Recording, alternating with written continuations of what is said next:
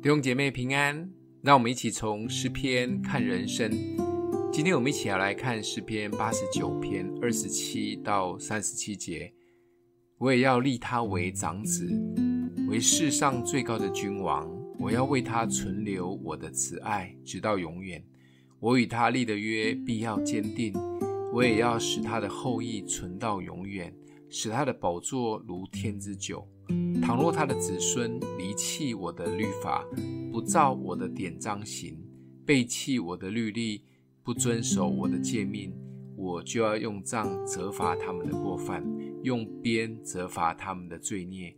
只是我必不将我的慈爱全然收回，也不叫我的信实废弃。我必不背弃我的约，也不改变我口中所出的。我一次指着自己的圣洁起誓，我绝不向大卫说谎。他的后裔要存到永远，他的宝座在我面前如日之恒一般，又如月亮永远坚立，如天上确实的见证。以色列全盛的时期到衰败，应该都可以说从所罗门王开始。神赏赐了智慧、财富、尊荣给所罗门王，他也为主建了圣殿，但因为保暖思淫欲而晚节不保，后宫佳丽三千，甚至为了这些宠爱的妃嫔，随从他们去侍奉别神，不再专一的敬拜神。所以从所罗门的儿子罗波安开始，以色列就分裂成南北两国。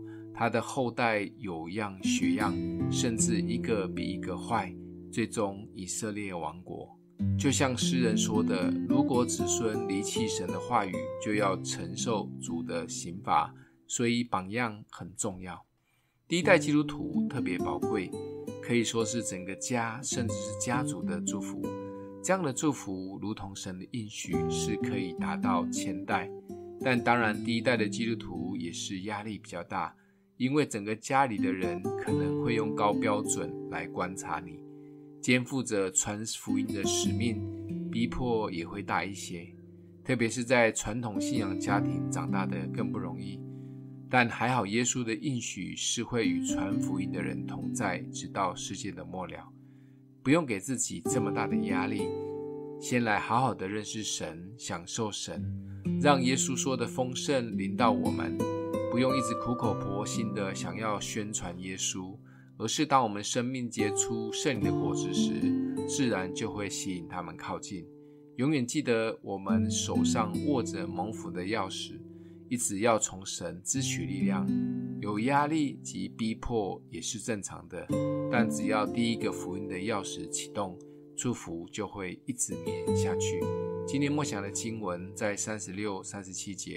他的后裔要存到永远，他的宝座在我面前如日之恒一般，又如月亮永远坚立，如天上确实的见证。我们一起来祷告，爱我们的父，谢谢主拣选我们，也帮助我们不仅成为蒙福的第一代，也透过我们成为家庭及家族里蒙福的钥匙，打开天堂的门，进入家中。也求主帮助我们继续为家人祷告。奉耶稣基督的名祷告，欢迎订阅分享，愿上帝祝福你哦。